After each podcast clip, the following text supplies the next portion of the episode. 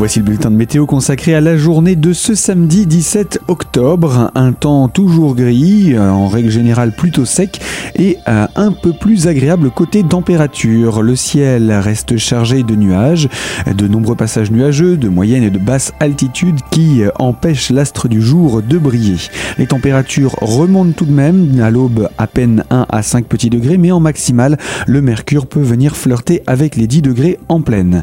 Pour ce qui est des jours à venir, l'astre du jour pourrait percer dès dimanche et permettre à l'astre de faire chauffer le mercure jusqu'à 13 degrés.